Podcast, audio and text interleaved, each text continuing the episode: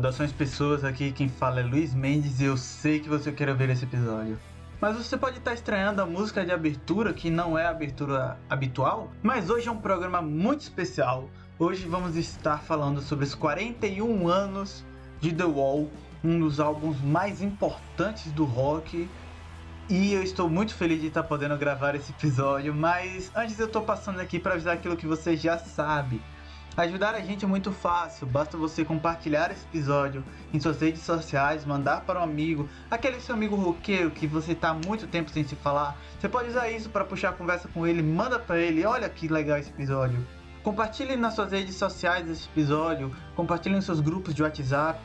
Siga a gente nas suas redes sociais, arroba miadopodcast. E se você acha que vale a pena contribuir com grana para esse projeto continuar existindo, se quiser ajudar que a gente continue melhorando a nossa infraestrutura, você pode sempre ajudar a gente financeiramente através do nosso Apoia-se, que é apoia.se barra. Você pode doar qualquer valor a partir de um real e nós ficaremos muito felizes se vocês fizerem isso. Obrigado por estar nos ouvindo e fique agora com Tavo Silva conversando com a gente sobre The Wall.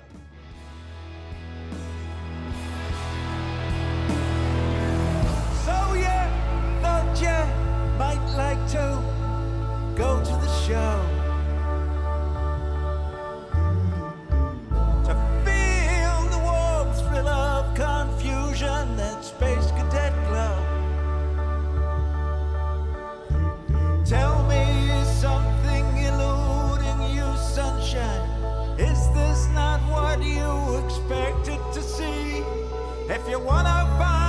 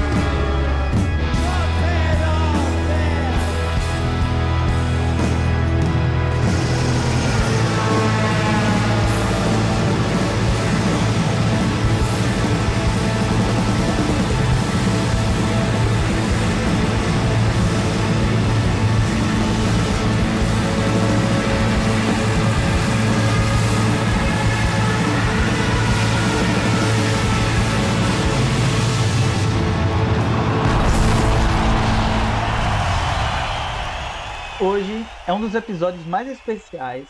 Não vou dizer que é porque é um tema importante, mas porque é um tema que eu gosto muito, que é muito caro pra mim e que eu tô me sentindo muito feliz de estar podendo gravar, que vai ser sobre o aniversário de um dos álbuns mais importantes do rock, que é o The Wall, do Pink Floyd. E pra falar sobre isso, a gente tem um cara que tem um pouquinho de autoridade no assunto. Vocês já devem conhecer, mas Tavos, pra quem não conhece ainda, fala aí quem você é. Então, olá todo mundo. É... Meu nome é Tavos, Tavos Silva. Eu sou várias coisas. É...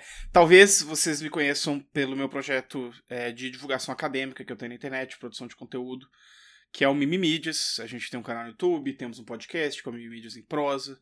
Recentemente estamos na Twitch também. É, então talvez você me conheça de lá, que é um trabalho de divulgação acadêmica de é, estudos culturais e estudos de mídia e um pouco de humanidades de um modo geral. É, e eu tenho uma carreira acadêmica também. Eu sou atualmente doutorando do programa de pós-graduação em estudos literários da Faculdade de Letras, da UFMG. É, estou no segundo ano, terminando o segundo ano do meu doutorado. É, e eu também tive meu mestrado e minha graduação na mesma instituição. E desde a minha graduação eu tenho estudado, tenho me especializado no estudo das literaturas de guerra. É, e aí, particularmente de interesse, eu diria, né, para o podcast hoje, a minha monografia, que foi meio que o meu primeiro passo nessa trajetória que eu tô né, agora de, de estudos de literatura de guerra, então, meu primeiro contato com a minha área foi através da minha monografia, que é sobre o álbum The Wall do Pink Floyd, sobre é, guerra e orfandade no, no The Wall. Então, esse tema sobre guerra e orfandade eu acabei desenvolvendo depois, foi o tema da minha, da minha dissertação de mestrado, e agora, no meu doutorado, eu estou estudando o romance contemporâneo da Segunda Guerra Mundial. Mas então é isso, eu passo muitas horas da minha vida lendo coisa triste. Basicamente, é esse o meu trabalho. E vamos falar de um álbum que, em certa medida, também é triste. É 100% triste. é, é uma tragédia. Eu gosto muito da concepção clássica grega da tragédia, de a tragédia enquanto a narrativa em que o destino está posto e o homem tenta enfrentar esse destino. E, a, e a, por causa disso é trágico, porque ele não nunca vai conseguir enfrentar o destino. O destino sempre vence. Se a gente for parar para pensar, é bem trágico é, esse álbum. Mas antes da gente falar dele em si, ele surge um contexto bastante especial. Ele não vem do acaso. Então acho que cabe a gente entender primeiro como é que esse álbum surge, que é uma criação praticamente quase toda do Roger Waters, que era baixista e vocalista da banda Pink Floyd, e depois de uma turnê do In The Flash. Então, é... The Wall ele sai no finalzinho de 79, né? Mas ele é quase que um projeto de 80, porque depois o filme e a turnê, enfim, né? enquanto um projeto multimídia. A própria data, que é 30 de novembro de 79, já é quase 80. Exato, exato. É, ele vem num momento de crise do Pink Floyd, né, da banda, assim. É, e ele vem, inclusive, para gravar a crise da banda e talvez levar inclusive a, a, reformulação da formação, que vai acontecer alguns anos depois. É, o, Pink Floyd tinha acabado de vir de uma sucessão de álbuns que foram sucessos gigantescos de público, né? Então eles tinham lançado Dark Side em 73, Wish You Were Here em 75, Animals em 77. Foram três álbuns que, enfim, venderam horrores, que, enfim, fizeram o Pink Floyd se tornar é, certamente a maior banda do rock psicodélico e talvez do rock progressivo também. E talvez não, acho que certamente do rock progressivo do rock psicodélico inglês. E talvez mundial, assim, rivalizando pau a pau com, né, na época, bandas como Led Zeppelin, como. É, acho que poucas outras da época, talvez, inclusive, rivalizavam com. Pink Floyd Led Zeppelin. Black Sabbath, talvez. E até historicamente, com a importância que tiveram é... esses álbuns, a importância que eles tiveram, talvez historicamente seja uma das mais importantes. Sim, sim. E aí, é, foi um. Esse período desses três álbuns, né? Dois processos muito importantes pra gente entender o The Wall e o que ele significa na história da banda, né? É, começaram ali a partir do, do. Não da gravação do Dark Side, mas talvez do sucesso do Dark Side, né? É, o primeiro foi o boom da banda enquanto uma banda de arena, né?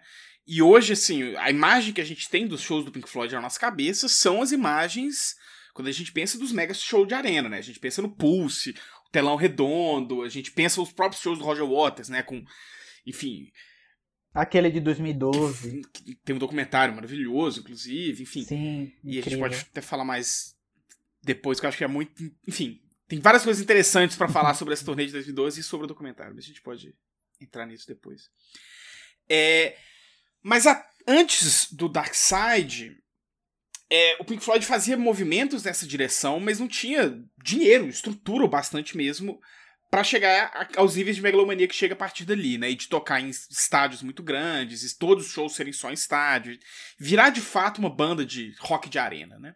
Então esse foi um dos processos, né? E as três turnês é, que, que, sucederam cada um desses álbuns foram muito marcadas por isso, assim, né? É, e o outro processo que começa é um, um crescimento cada vez mais do protagonismo criativo do Roger Waters em relação aos outros membros da banda. Então, enquanto até o Dark Side é, você ainda tem uma distribuição razoavelmente equânime, assim. Não, não, equânime porque Gilmore colaborava muito mais que o Mason, por exemplo, mas você tinha algum grau, assim, um maior grau de participação criativa é de todos os membros na banda, né, assim. É, e aí, a partir do Wish You Were Here, e aí com peso no Animals, né, o Roger Waters vai começando a se tornar a cabeça criativa da banda, né? E eu acho que tem muito a ver também com o boom do, do álbum conceitual, né? Essa instituição do rock anos 70, que é o álbum conceitual. Porque hoje, tipo, se você pegar para um jovem de hoje, você disser assim, olha, tem esse álbum aqui, é massa, ouve. Isso já aconteceu. Eu recomendei para um amigo e ele não gostou porque ele disse, ah, não, ouvi uma música ou outra e achei meio estranho a música começa do nada tal, porque não é feito para ouvir assim. É, é. O álbum é feito para ser ouvido em sequência. Pink Floyd é um perfeito exemplar dessa espécie em extinção chamada banda de álbum, né? Então, e eles são talvez o. Eles são uma das bandas mais marcantes dessa época, né? Que, que, que a, isso começa nos anos 60, mas nos anos 70 isso se torna um fenômeno cultural mesmo, né? Que é o, o álbum conceitual, o álbum, né? Enfim. É, o álbum enquanto obra é, e não enquanto mais literalmente um álbum, uma coletânea de várias pequenas obras, né, de vários singles e enfim. É, e aí, é, e, e, o álbum conceitual várias vezes, né, ele acaba dependendo de uma direção criativa mais firme, porque como a ideia é que você tem algum fio temático, musical, conceitual que passe por todo o álbum, né? É, acaba sendo às vezes mais fácil, ou às vezes, enfim, acaba acontecendo, né, de que uma pessoa se destaque. É, tem que assumir meio que essa direção criativa, né? E aí, no caso do Pink Floyd, essa direção criativa ela foi caminhando assim largamente pro caminho de um monopólio criativo, né? É... Então, as letras, né, no Animals, a partir do Animals, o, o, Waters já assume 100% todas as letras, né? É, e nas composições, ele é co-compositor de todas as músicas. É, e, enfim, ele já é a mente criativa é, por trás do Animals, né?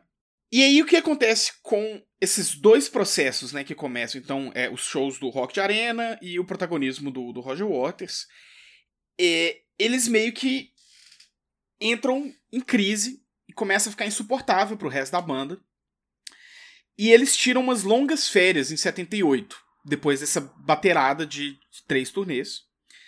É, e a, ah, aí você tava falando do The Flash, né? A última dessas turnês, e isso é, é, é importante, e, e, que já antecipa, né? Algumas composições que viriam a compor The Wall depois já começam a aparecer nessa turnê, né? É, como a própria In The Flash.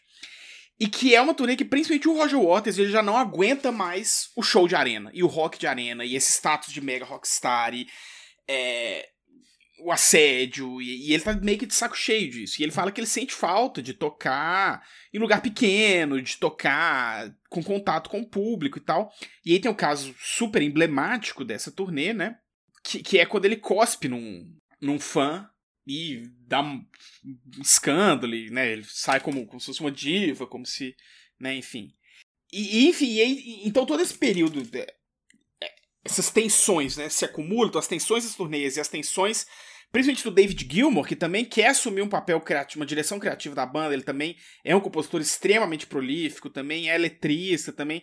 E o Rick Wright também, o Nick Mason um pouco menos, mas assim, principalmente por parte do David Gilmour, começa a surgir uma irritação, assim, é, com esse protagonismo do, do Waters, né? É, inclusive, depois, a partir das férias, o Rick Wright começa, inclusive, a se tornar uma figura de maior tensão, né? É, chegando ao ponto do Rick Wright sair da banda e ser contratado pela banda para fazer a turnê. É... Mas isso acho que já foi na turnê do The Wall, né? Isso aí depois do lançamento do disco. É. me engano, foi. É... Mas então a banda decide tirar férias. E são longuíssimas férias, né? São tipo um ano de férias. É, e que cada um vai fazer uma coisa, assim. O Rick Wright. E, e, e, e pensa que são três jovens de trinta e poucos anos, né? É, jovens, assim. Jovens. São três homens adultos, mas assim, ainda com, com pleno vigor. Muita, muita energia, energia para gastar. Que são, tipo assim, estão entre as, sei lá, 3 mil pessoas mais ricas do mundo naquele momento, sabe? Tipo, vocês têm essa montanha de dinheiro e, e, é isso, assim, eles vão curtir a vida, né? E cada um vai fazer uma coisa, assim. É, o Nick Mason, ele é um entusiasta por carros, né? E aí ele vai começar, vai aumentar a coleção dele de carros, vai começar a correr umas corridas amadoras, enfim. Então aí tem vários vídeos na época dele participando de corrida, que é tipo um F1 amador, assim, e tal. É, o Rick Wright compra uma ilha na Grécia. É, e vai para lá e e é, lá que ele grava o primeiro disco solo dele, que é um disco maravilhoso, que é o Mediterranean Sea. Eu não lembro se ele já eu acho que ele não grava nessa época ainda, mas ele compõe nessa época. É, e o Waters também está trabalhando extremamente é, é, compromissadamente em dois projetos. E o David Gilmer também estava trabalhando num disco solo. Acho que é o primeiro, o primeiro disco solo dele sai depois. É porque eu sou Waterette, né? Então eu nunca sei os marcos da vida do Gilmore. Né? eu tava dando uma fuçada, pra, claro, dando uma fuçada para ver aqui. Enquanto o Roger estava compondo, preparando The Wall, todos os outros três estavam trabalhando em discos solos. O Gilmore estava trabalhando num chamado David Gilmore, o Wright num Wet Dreams e o Nick Mason estava produzindo o álbum Green do Steve Hillage. Ah, isso eu não sabia não. Eu sabia das corridas dele. Só lembrava que ele gastou quase todo o dinheiro dele do, do Animals em carros. Enfim, e aí o Waters, né? Ele tá num período de mega. É, ele, ele tá muito prolífico, né? É, composicionalmente. E ele escreve o esqueleto, assim, mas razoavelmente bem acabado, de dois álbuns. É, que viriam a ser o The Wall e o primeiro álbum solo dele, que é o The Pros and Cons of Hitchhiking. É, quando a banda volta de férias, qual não é a surpresa dos outros três membros, né? Quando a, o Waters, a quem né, o, o, o dirigismo criativo já vinha irritando os três, chega basicamente com um disco pronto. E ele tá, chega com as demos. Com dois discos prontos. Dois discos prontos, é. com as demos gravadas, todas. E inclusive tem a, a, a, edição de luxo do dos remasters do The Wall, a. Como que chama? Discovery Collection, que eu tenho. Acho que é o meu, meu xodó de coleção do The Wall. É uma maravilhosa coleção. E ela tem com as demos originais? Ela tem os quatro, quatro discos das demos do The Wall. E aí é um negócio Caralho. muito massa, porque eu acho que assim, as músicas assim, se bobear, tem até no stream. Eles devem ter lançado no Spotify, eu acho, tal. Mas é muito massa, porque você consegue ver como que ele já tinha o disco, tipo, meio que basicamente pronto. É, antes de ser lançado. E, e você consegue sacar também como que, tipo, a, porque tem a questão de que. O que foi que mudou? É, porque tem a questão que o produtor do The Wall insistiu muito que eles precisavam fazer algo mais pop, né? Assim, principalmente o disco era o que tava bombando na época e tal.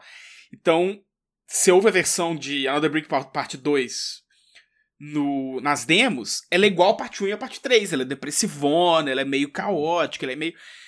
Pro disco, o produtor insistiu e exigiu que eles botassem o beat de, de disco que ela tem, né? Ela é uma música de disco.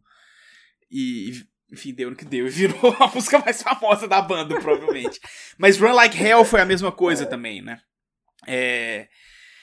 E Run Like Hell, inclusive, que é a única que é co-autorada pelo Gilmore. É... Enfim. E aí ele fala pra banda, olha só, tem esses dois discos aqui, vocês escolhem um deles e é vai ser o próximo disco que a gente vai trabalhar.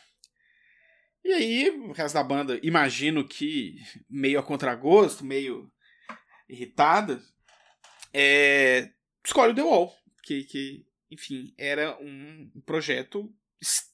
E é curioso eles terem escolhido, né? Porque é um projeto extremamente biográfico do Waters, né? Em grande medida, assim. Acho que assim, se a gente consegue perceber isso na música, imagine para eles que conviviam. É, é, é. Então, assim.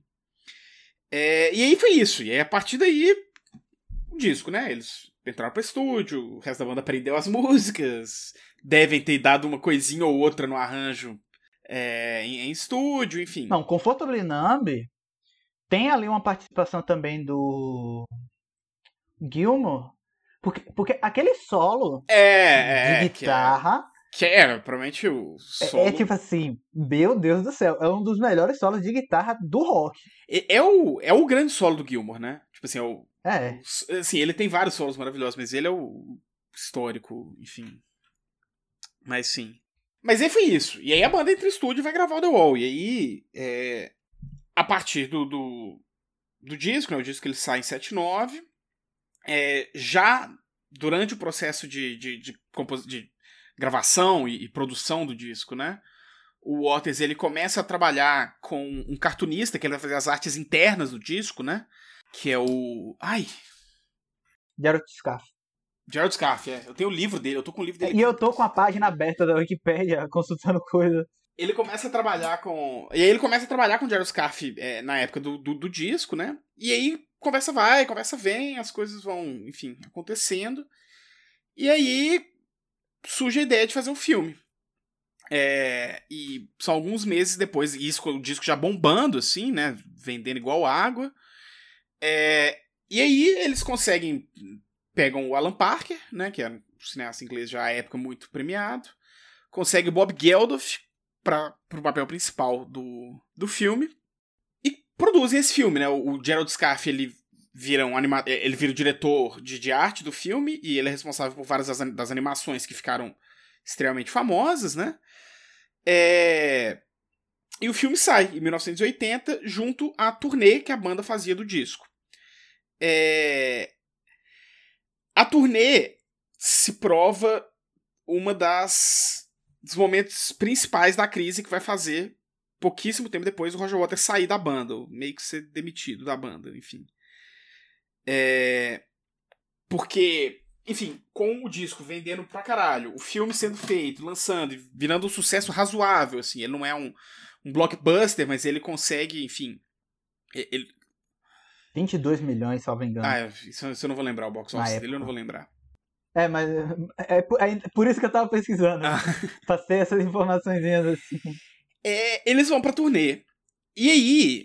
É, e isso é uma das, das, das, grandes ironias do, do The Wall, né? Assim, porque parte. E depois a gente pode conversar um pouco mais sobre disco em si, né? A historinha do disco e os elementos. Mas assim, parte do conceito dele, né? É, é a ideia de um artista que se sente cada vez mais alienado do seu público, né? É um artista que. Enfim, é uma, é uma obra completamente autobiográfica. Então, obviamente, o artista é o Roger Waters, mas ele se chama Pink Floyd na, na historinha, né? Mas, enfim. E que ele se sente cada vez mais alienado do seu público por tocar, cada vez mais distante e tal. E ele começa a se enxergar como. Né, um, menos como um rockstar e mais como um, um líder fascista e tal. É, e aí você vê as entrevistas do Roger Waters na época, ele falava que essa era uma irritação muito grande dele, né? Que ele sentia que os shows do Pink Floyd, eles tinham pouco de show de rock e muito de Congresso de Nuremberg. É. Fala especificamente do Congresso de Nuremberg, assim. É, e aí isso vai virar um dos motes do disco, né? Assim, então o disco vai explorar muito essa alienação entre público e, e arti entre artista e público. E aí é muito engraçado que eles vão fazer a turnê do disco, e aí como que o Roger Waters resolve tratar isso? Em vez de ele falar, não, agora a gente vai fazer só turnê em casa para 300 pessoas, quem tiver dinheiro dá seu jeito de pagar, e aí foda-se, a gente não vai tocar em arena mais.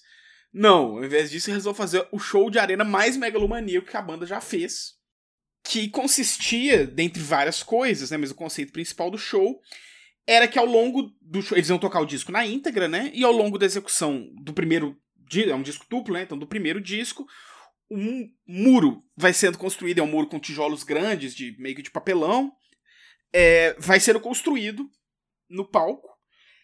É, que quando chega na metade do show, isola completamente a banda do público. E aí a ideia é que ele tá encenando, então, e, e aí a boa parte do show é tocada sem o público ver a banda, né? Eles são atrás de uma parede, ocasionalmente alguém vem e faz alguma coisa na frente, aí a gente tem as outras coisas megalomaníacas da turnê, né? Então você tinha uns fantoches gigantescos feitos pelo Gerald Scarfe, você tinha é, um jogo de, de, pirotecnia e luz absurdo, é, projeções feitas nessa parede, enfim. É se imaginar assim, para uma banda que estava no auge que eles estavam, o que eles podiam ter feito, eles fizeram. Pois é, e aí. Esse que é parte. Inclusive, assim, eu recomendo quem conseguir. Tem um livro que é maravilhoso, que chama The Making of Pink Floyd The Wall, que é um livro do Gerald Scarfe, que registra, inclusive, os croquis do palco dessa época e tal. E você vê que é um negócio, assim. Os caras tiveram que contra. Tipo, tinha mais engenheiro do que técnico de som, engenheiro tipo, civil. E isso não é uma piada, é sério. Assim, tipo, puta equipe de engenharia é, que era maior que a equipe de engenharia de som no, nos shows. É, então era um negócio absurdo, assim, absurdo. Eram umas 400 pessoas na equipe, era uma produção. É, enfim, devia ser maior que boa parte das produções da Broadway da época. É, era algo. E a ideia era a banda fazer uma turnê mundial com isso, né? E a questão é que, assim, eles foram descobrir, né? Que o dinheiro não era infinito. e construir e derrubar um muro todos os dias, cada dia um país diferente por um ano, era um negócio que eles não tinham dinheiro para fazer. Ironicamente, 30 anos depois, tinham. Inclusive de sobra. mas na época, eles pareciam muito ricos, mas isso era um pouco demais para eles. E aí a turnê teve que ser cancelada na metade, porque a banda tava quebrada, completamente sem dinheiro, sim, tendo, tendo que penhorar coisa, tendo que, enfim, um processo de litigação na justiça por, por, por, por dívida e tal. É, e aí a turnê é cancelada. É... Sabe qual é a coisa mais engraçada que eu descobri pesquisando sobre isso? Uhum. O único membro da banda que saiu no lucro nessa turnê foi o Rick Wright. foi o Wright. Porque era. Porque ele era contratado. Isso, exatamente. Como eu comentei, ele tinha saído da banda, né? É... E aí tiveram que contratar ele como terceirizado. tipo assim, como. É, como. como não, não como sócio, músico, né? Como, como músico. assalariado, é. E aí ele recebeu salário, belíssimo, generosíssimo salário. E aí ele saiu de boa da turnê, tranquilão. É, e aí, com isso, logo após a banda ainda grava mais um álbum com, com o Roger Waters, que é basicamente uma sequel do, do, do The Wall, assim, ele é tipo The Wall Parte 2 mesmo. É, inclusive, tem músicas desse álbum que já, faz, já estavam no. Já haviam sido gravadas pro filme, né? Que, são músicas que tinham no filme, não tinham no álbum, enfim. É, que é o The Final Cut. E. Na, já a época do lançamento do Final Cut, a crise na banda chega a um limite, assim, e o resto da banda decide que, que eles não querem. E na época o resto da banda era o Gilmore e o Mason, né? Eles eram maioria. Eles decidem demitir o Roger Waters. E aí começa uma série de processos que se arrastariam, e eu acho que ainda se arrastam por décadas, principalmente entre o Gilmore e o Waters, e uma inimizade, né, que só mais recentemente foi ligeiramente atenuada, mas ainda assim existe uma certa animosidade ali entre os dois. Recontrata o Richard Wright, ele volta a ser sócio da banda, né? Eles trazem ele de volta para a empresa. E aí continua a pior fase do Pink Floyd, que é a fase sem Roger Waters, e aí eu não ligo muito pra essa fase. But it was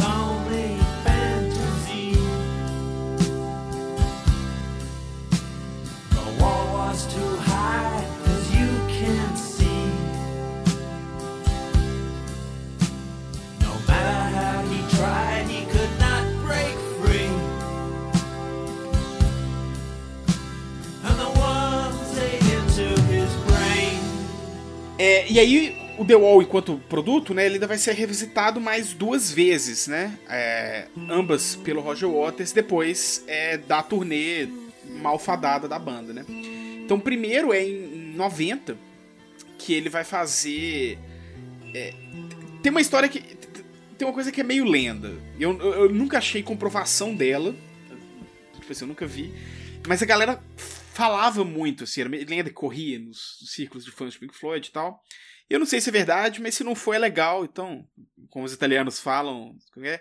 se não é vero é, tro é bien trovato, né? Então, se, se, não é. Ou como diz meu pai, quando a lenda é mais forte que a verdade, imprima-se a lenda. É, é, exatamente. De, de que é essa frase mesmo? É de algum filme de faroeste. Não me pergunte que eu não vou lembrar. Eu sei que meu pai, aficionado pelo faroeste como ele é, que ele sabe todo o filme de John Wayne, ele vive falando isso. Eu acho que é de Os Brutos Também Amam. O Homem que Matou o Fascínora, de John Ford. É, o Homem que Matou... É, o Homem que Matou o Fascínora. É... Enfim. Então, uma das... Essa historinha, né, essa lenda urbana, é que o, o Waters, ele... Foi perguntado, já, já durante a carreira solo dele, né, e se ele revisitaria o The Wall e, e tentaria fazer a turnê acontecer, e, enfim, se ele tentaria, porque ele já vinha na, na, carreira solo dele fazendo alguns shows temáticos com coisas do Pink Floyd, né? Tocando várias coisas do Pink Floyd turnê e tal. Então perguntaram se ele faria de novo o show do The Wall. E aí ele teria dito quando o muro de Berlim cair. E, e aí o muro de Berlim, Berlim caiu. caiu, eventualmente. E aí em 1990 ele vai tocar e vai fazer um show no num, num descampado, né? Que era a, até o ano anterior a zona neutra entre a Berlim Oriental e a Berlim Ocidental. É, que, enfim, era esse. Era uma faixa de terra, né? Então a Berlim, o muro de Berlim, na verdade, eram dois muros, né? Tinha um muro do lado ocidental e outro do lado oriental, e entre eles tinha uma faixa de terra extensa, mas eu acho que ela devia ter tipo um quilômetro de largura, talvez um pouco mais. É, cheio de bases, né? De militares, de torres de observação, enfim, todo tipo de coisa. É, e aí o Waters vai fazer um show onde era essa zona neutra, né? Para celebrar a queda do muro.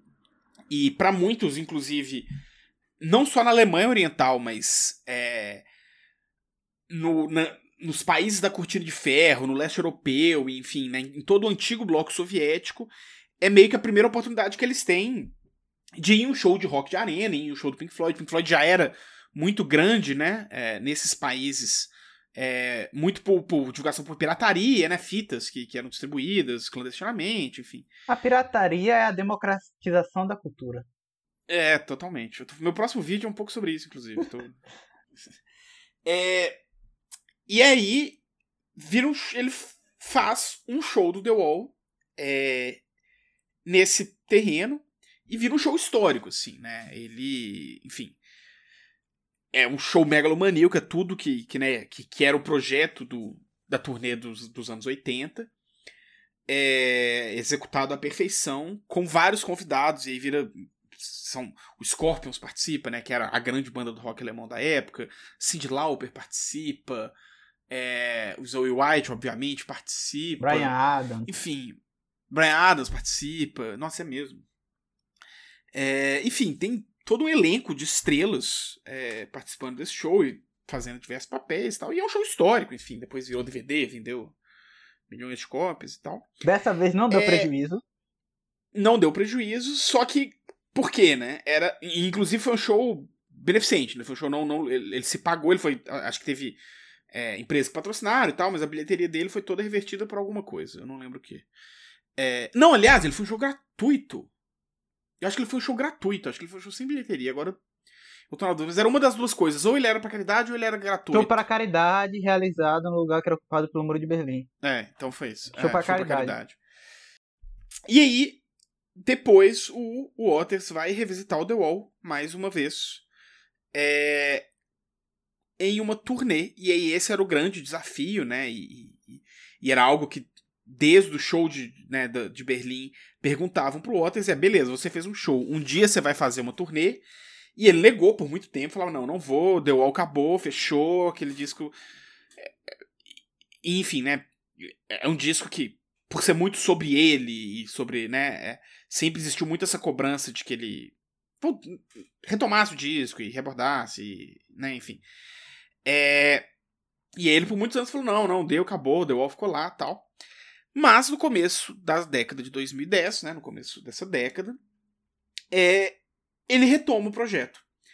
E aí ele vai ter um, um, um, o processo até a turnê do The Wall, ele toma alguns anos, né? Ele começa lá em 2009, enfim, passa por várias celebrações do disco, né? Do, do, do aniversário de, de 30 anos do, do, do disco, enfim. E aí tem o lançamento desse livro do Gerald Scarf, tem o lançamento das primeiras edições de colecionador, etc, etc, etc. E o Waters é, organiza essa turnê, que é a turnê do The Wall, que roda o mundo inteiro. Ele vem inclusive ao Brasil, ele faz acho que dois shows aqui, foi o do Rio e o de São Paulo, foi? Provavelmente. Eu acho que foram dois shows aqui. Acho é. difícil não ser Rio e São Paulo. É, não, mas é porque não teve mais, teve tipo Porto Alegre, talvez. Talvez tenha tido mais.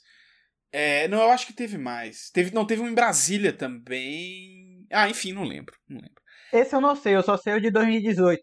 Que até em Salvador eu fiquei muito triste porque eu ia e eu perdi. Nossa. É, não, o de, de 2012 eu fui no, no Rio. É, e. Talvez o melhor show da minha vida.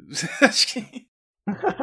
e é muito interessante que quando esse show acontece, né, ele ele não é meramente. Ah, o Roger Waters vai tocar The Wall de novo, né? Ele é um projeto.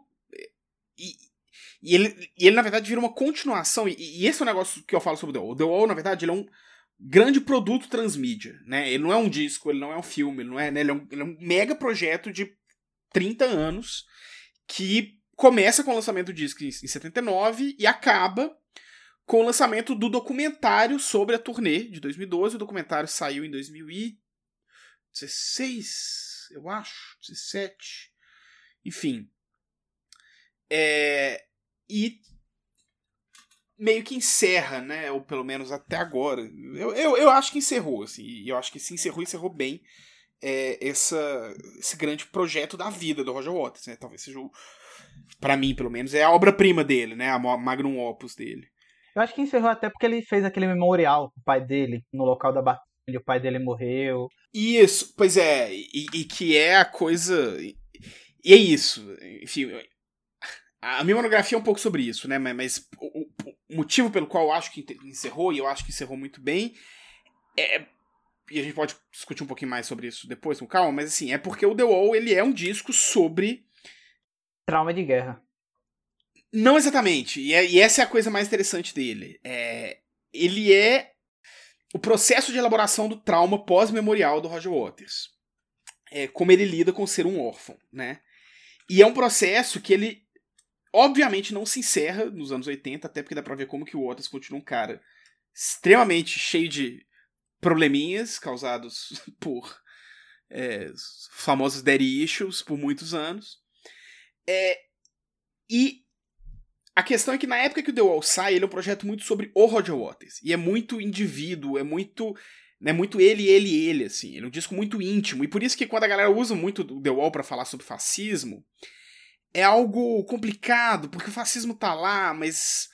Mas o que o disco discute é, é, é, é, muito mais os afetos que o fascismo mobiliza do que o fascismo enquanto fenômeno político, né? Então, eu acho que assim, você falou muito bem naquela hora da comparação que o Roger Waters dá. O fascismo tá ali porque é a forma como o Roger Waters estava se vendo Isso. nos shows que ele estava fazendo. Não é que a obra é sobre o fascismo, mas que naquele contexto de ele estar tá vendo aquela multidão ensandecida que faria qualquer coisa que ele mandasse, gritando e querendo mais coisa e tal, no frenesi, ele se sentiu como um líder fascista. Para mim também tem uma outra coisa que eu sugiro na, na minha monografia, mas enfim, é controverso. Mas porque, assim, obviamente. O The Wall é um disco que convida-se muito, e eu acho que é um convite até, em parte, bastante consciente, né, do Waters. Convida-se muito a uma análise freudiana, né? É... Então, Mother, enfim, é mais.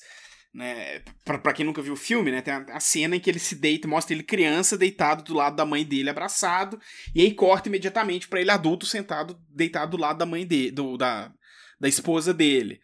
É, então ele é um disco extremamente freudiano, né? Tem, tem aquela cena também, eu, não, eu acho que é. Eu não vou lembrar agora qual é a música que toca no momento. Das flores, sim. É, das flores, que você tem uma é, flor representando spaces. um falo é, e uma flor representando uma vulva, e as duas estão numa luta feroz, e que uma hora param de lutar e começam a se entrelaçar e depois começam a, a, a se relacionar de novo. Então fala muito dessa relação desgastada também é, é, casal.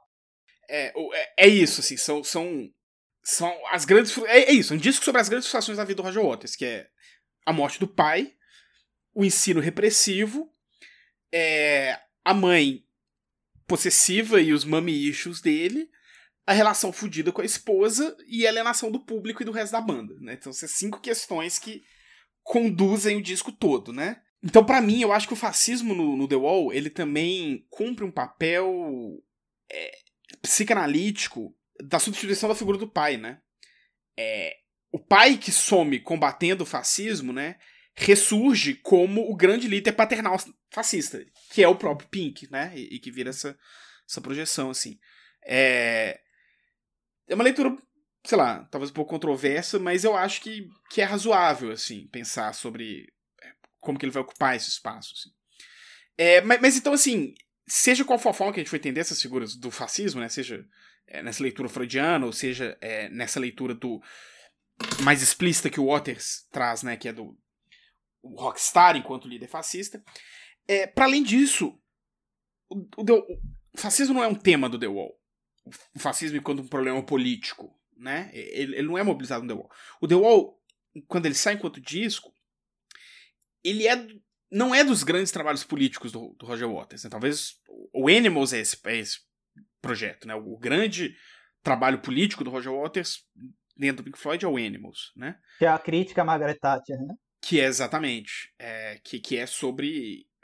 Enfim, aquele momento que, que, que a Inglaterra vinha passando, que era principalmente do ascenso os três animais, né? Então é o ascenso do neoliberalismo, enquanto é, essa política de, de a serviço dos ricos, é, o aumento do autoritarismo e da, da repressão policial, é, enfim, e a militarização, remilitarização na Inglaterra, enfim, e é, a inércia social de boa parte da população britânica frente a isso tudo, né? Então são os três animaizinhos que ele, que ele desenha lá.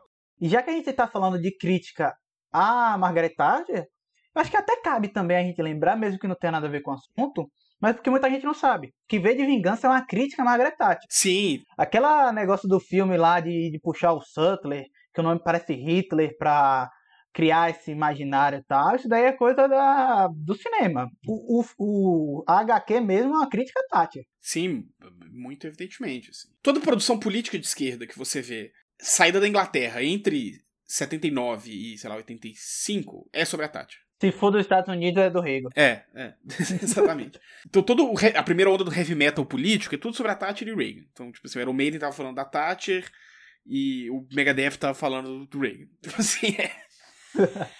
é enfim, mas voltando à vaca fria. Então, o The Wall, ele não é um disco. Quando ele sai, ele não é um disco político. Ele é político à medida que tudo é político, mas ele é um disco particularmente político, né?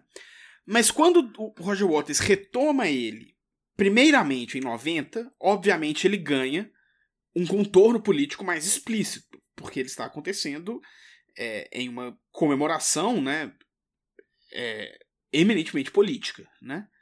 É, então ele começa a assumir um contorno mais político lá, e para mim ele cumpre todo o seu potencial e por isso para mim ele fecha bem agora com a turnê e o disco nessa década. Porque é quando o trauma que o Roger Waters vinha apanhando para elaborar é, individualmente, né? Então, que ele ficava lá, ah, não, meu papai, saudade do meu papai, meu papai, ah, meu papai. É, é como se ele tivesse. E é uma imagem do filme, de quando ele encontra. Ele criança, ele tá no hospital. E ele encontra ele mesmo mais velho, tremendo num canto e tal. E, e a própria cena de, de stop, né? Que ele canta, eu quero ir para casa, eu quero tirar essa roupa e, sair do show, enfim. É, é, essa é a imagem de como o Roger Waters vinha lidando com o trauma, né? Que é o quê? Eu quero ficar no meu canto, eu quero meu pai, eu quero isso aqui. E aí, no The Wall, dessa última década, é como se levantasse e olhasse e falasse, peraí, não é meu pai. São centenas de milhares de pais e mães no mundo inteiro. Há décadas. E isso é muito maior do que eu. E aí ele ganha uma dimensão coletiva. É, e aí esse memorial ao pai dele é muito, muito, né, que é um memorial chamado Fallen Loved Ones, né, que são os, os, os queridos caídos. Que no, enquanto ele estava preparando para começar a turnê, nos dois anos de hype que teve, teve o hot site da turnê e você pôde comprar os ingressos. Eu comprei o ingresso um ano e meio antes, enfim. Nesse intervalo, se você tinha entes queridos que foram mortos, segundo ele, né, em guerra ou por ações do terrorismo estatal, do terrorismo político ou estatal, você podia mandar foto. E aí, centenas de milhares de pessoas mandaram fotos de vítimas de atentados terroristas, vítimas de guerras, é, vítimas de repressão, presos políticos. Ditadura. É, das, das, ditaduras militares. É, centenas de milhares do mundo inteiro, do mundo inteiro. É, e aí, é, o Waters ainda escreve isso pra gente, que é brasileiro, é, é, é muito bonito, né? É, nesse mesmo nessa mesma ideia né, de, de honrar os, os, os caídos, é, ele escreve uma música. Ele, escreve uma música nova pro The Wall, isso é muito louco. Ele só, ele só introduz uma música no The Wall na última década, né? É, ele só muda uma coisa. Ele muda arranjos, né? Mas ele, ele só coloca uma coisa nova no disco, no, no, no, The Wall. Que é uma música que ele faz pro Jean Charles. Pro, pro Jean Charles. Que foi um brasileiro que tinha sido morto pelo Scotland Yard é, alguns poucos anos antes, né? Confundido com um terrorista, tomou dois tiros na co nas costas e foi, enfim, né, foi um incidente diplomático, foi horroroso, enfim. É, e aí o Otto escreve essa música para esse personagem brasileiro, né? E, enfim, que, que tinha sido vitimado pela polícia britânica e tal. É, e aí esse disco, essa música vai, vai integrar também é, o, o, esse novo The Wall, né? É, então, para mim, eu acho que o The Wall ele, ele se encerra bem nessa última, nessa última década, porque é quando ele deixa de ser um disco sobre o Roger Waters e o trauminha pessoal dele, os dead issues dele, e, né? E vira algo muito maior, que vira algo. E aí sim ele vira um disco. Aí sim dá pra gente falar extensamente sobre como o fascismo aparece lá, como ele é representado, e muito mais sobre como, né? E, e aí, se a gente quiser ler Humberto Equianamente, como que o fascismo, o fascismo tá representado lá, né? Então esse fascismo total, fascismo de tudo, né? Então esse, esse Estado liberal enquanto um Estado eminentemente fascista, é, das forças policiais enquanto forças eminentemente fascistas, enfim. É, é nessa década que o The Wall ganha esse contorno, né? Enfim, e, aí, e, e por isso para mim é um final perfeito, assim. Quando eu terminei de ver o documentário, que foi a última peça, né, assim, quando eu terminei de assistir ele, eu já tinha. O documentário saiu depois que a minha monografia foi escrita. Eu fiquei muito puto, porque tem várias coisas lá que eu gostaria de ter incorporado na minha monografia. Mas então o The Wall já era uma peça muito importante da minha vida nessa época. Eu já tinha ele tatuado na perna, eu já tinha. E aí, quando o documentário acabou, eu tava chorando assim, igual bebê. É tipo assim. É como se o processo que o Pink tem no final do álbum de quebrar o muro, de derrubar o muro, é como se o Waters tivesse levado 30 anos para derrubar esse muro e perceber que tudo isso que eu estou sofrendo, tudo isso que eu tenho engolido calado, em outras milhões de pessoas que também passam por isso. Isso não é sobre mim. É sobre pessoas que passam por essa experiência. Ele levou 30 anos para perceber. E eu acho que é por isso que, que, por isso que você fala que termina tão bem. Porque é de fato ele derrubar o muro que, que se construiu entre ele e o público. Não só no sentido de o público ver ele apenas como um líder, apenas como um rockstar, mas também dele quebrar um muro de, de músico para público e perceber que o público também são pessoas, não são apenas é, gente, não são apenas seguidores nazistas, também, também são outras pessoas. E eu sinto também que tem uma coisa dele dele aceitar o lugar dele, dele, dele entender que, tipo assim, essa vai. Eu sou um mega rockstar gigantesco. E eu não tenho como fingir que eu vou conseguir ter uma relação íntima com o meu público igual eu tinha quando eu tinha 22 anos e tocava em pub na Inglaterra. Isso não vai acontecer. Em vez de eu ficar lamentando isso, e isso não é só no The Wall, ele vai, acho que ele. Sinto que ele vai descobrindo isso ao longo né, dos anos, assim, a gente vai vendo. É, eu posso usar isso pra alguma coisa, e eu posso ser útil ocupando esse espaço que eu ocupo. E aí ele vai assumir, e aí talvez o, o principal postura e a principal atuação que ele vai fazer é que ele vai se tornar uma das maiores, talvez a maior, não sei, é, figura pública é, do movimento por boicote, é, desinvestimento e sanções contra Israel uhum. pelo fim da ocupação e do genocídio palestino, né? É, e, e, é uma postura que ele. E aí eu sinto que é um pouco isso, assim, que é ele parando de lamentar o fato dele ser um mega rockstar e se enxergar como um líder fascista e ter essa. É, é, é ele enxergando um pouco para além disso e pensando, beleza, já que eu tô nesse lugar, já que eu ocupo essa posição, o que, o que, que eu, posso fazer, fazer de, de, sabe, para usar positivamente, com impacto real, concreto, e transformar a realidade a partir desse espaço privilegiadíssimo que eu, que eu ocupo, né? É, e aí, enfim, eu acho que a gente, é legal de estar tá gravando isso agora, porque, de novo, pra gente que é brasileiro, e é muito legal ver como que o Waters ele começa a desenvolver uma relação muito íntima com o Brasil na, na última década, principalmente, né? A, a, ópera, ele escreveu uma ópera sobre a nas últimas duas décadas, talvez, dos anos 2000 para cá. É, ele escreveu uma ópera sobre a Revolução Francesa, né, que é o Sairá, e o único lugar, o primeiro lugar né, no mundo que essa ópera foi montada e que ele veio para cá para assistir a ópera ser montada e tal, e foi né, toda uma coisa, acho que ele regeu algumas músicas e tal, é, foi em Manaus, no Amazonas, então é, e teve essa questão com, com Jean Charles, e mais recentemente ele se tornou uma das grandes figuras públicas internacionais também a denunciar o assassinato da Marielle Franco, né? E, e a produzir vários materiais, fez canções né, em homenagem a Marielle e tal. E aí, o que foi muito interessante, semana passada, é, ele fez um vídeo de declarando apoio à viúva da, da Marielle, né? que ai, que horrível. Não, não, é bom lembrar das pessoas como viúva da Marielle, né? Eu esqueci o. Mônica Benício. É muito feio isso, gente. Não, não, não façam isso. É... Diga aí de novo que eu corto. É. Não, não. É, é, um, é um momento pedagógico. As pessoas têm que ver que todo mundo falha, mas que é importante reconhecer os erros e seguir em frente. A Mônica Benício. é... Enfim, ele fez um vídeo chamando voto para ela e tal, muito legal, assim, muito legal. É, e, e, eu sinto que é muito isso, entendeu? É esse momento da vida do Roger Waters, e aí eu acho. E também a própria turnê de 2018, que é Sim. incrível. É um dos negócios mais absurdos. Tipo... Que foi a turnê, foi em The Flash, não foi? Que, que, que, não. Que, que ele nomeou? Azentem. Azendem, Azendem, Azendem. E é tipo, é, é incrível como fãs da obra do cara vão num show e, tipo, eles são fãs do cara. Mas eles nunca tinham percebido que ele tem um posicionamento político. É, ele, não, ele, ele é fã do artista, mas ao mesmo tempo ele é alheio à obra do artista a ponto de, tipo, não perceber o ato mais óbvio que ele ia fazer no show. É, é. Mas assim, eu, eu Principalmente na época, né? Eu fiz uma live, né? Acho que a primeira live que a gente fez no Mídias. Foi uma live deu falando sobre. Foi na semana que rolou a treta toda, que, a... que, foi, que foi o show da turnê aqui, né? E aí a galera começou a falar: ah, não escuto mais, blá blá blá, ah, virou político, blá blá. E eu fiz uma live falando a respeito, mas de lá pra cá eu mudei um pouco minha posição.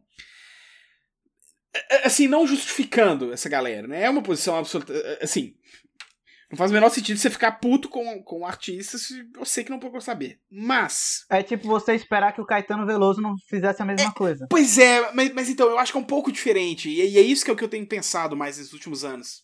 Essa firmeza da posição política do Roger Waters. É, ele sempre foi de esquerda. É, o Animals, que nem a gente falou que é um álbum extremamente político, ele tem, né? É, músicas ao longo da, da carreira, todas, né? É, ao longo de toda a carreira do Pink Floyd, ele tem né, várias músicas com, com discussões políticas mais profundas e tal. Mas, sendo bem sincero, né? Não é como se historicamente o Pink Floyd fosse uma banda ícone de uma banda política. Pink Floyd nunca foi um Rage Against the Machine, sabe? Assim, é, os Beatles tinham uma iconografia, né? O John Lennon era muito mais eternizado enquanto uma liderança política, enquanto uma figura política e tal, do que o Roger Waters, né? É porque na verdade isso que a gente acabou falando de tipo ele levar todo esse tempo para perceber que isso. o UOL é um é algo coletivo e não só sobre ele, também foi o tempo que ele levou para começar a agir politicamente. Exato. E então é muita isso. gente que conhecia a música dos anos 90 e tal, que comprou o ingresso, tipo, não sabia mesmo que ele tinha isso daí, tá ligado? É, é, é, é, isso. E isso é um negócio que eu acho que às vezes, nessa discussão que o pessoal fala pra zoar quem ficou puto com ele, é uma discussão que, que não se faz tanto, é, mas que o, o Otis ele se torna um ativista político mais recentemente. Uhum. É algo dos anos 90 pra cá. E é uma época em que o Roger Waters, ele já, tipo assim, ele é rico e famoso, mas ele. O Roger Waters carreira solo não é o Pink Floyd. Ele não tem. As pessoas não acompanham o Roger. O, o, o, o, tiozão do churrasco que chora cantando. Ele não tem a visibilidade. Isso, é, tipo assim, o tiozão do churrasco que chora cantando Comfortably Numb e é uma reação. Ele não fica acompanhando os lançamentos solos do Roger Waters dos anos 90, entendeu? Tipo assim. É, ele Na verdade, gosta do disco Pink Floyd da juventude dele. É, entendeu? E, e, assim, normal, gente. Sei lá, depois que uma banda, depois do auge de uma banda, normalmente só uma parte do público continua escutando. A maior, a maior parte do público, de fato, não, não acompanha mais, sai do radar. E isso. Né, e eu digo assim, eu digo, por exemplo, porque meus irmãos são grandes fãs de Iron uhum. Maiden. Uhum. Tipo, eu lembro de eles irem, eles comprarem anualmente os, os ingressos para shows que tinham em São Paulo, do Iron Maiden. Só que eu sei que chegou um momento que eles não pararam pra ouvir os últimos discos. Eles não ouviram Book of Souls, que é, saiu em 2018, se não me engano. É. Só que se você perguntar qualquer música da antiga guarda, antes de 2000, eles vão saber, tá ligado? E vão saber de show, tá ligado? Só que disso, de 2000 pra cá, eu acho que eles não acompanharam. E também não é culpa do cara. Só que aí o que acontece? É... Quando ele vem pra cá nessas turnês, né? Ele vem como o cara do Pink Floyd. Né, e as pessoas lembram dele como o cara do Pink Floyd e tal. Só que elas não acompanham, não acompanharam esse, esse processo né, de, de transformação dele num ativista político, assim. É, e aí elas chegam no show desavisadas, e aí elas descobrem que ele foi bancado pela Lei Rouanet ou qualquer coisa do tipo. Mas então é diferente do Caetano, que é um cara que, tipo, no o auge da carreira dele foi quando ele tava exilado politicamente na Inglaterra, né? Assim, então, é por isso que eu acho que é algo diferente, assim, sabe? É... Enfim, acho que foi uma boa, boa introdução de 53 minutos.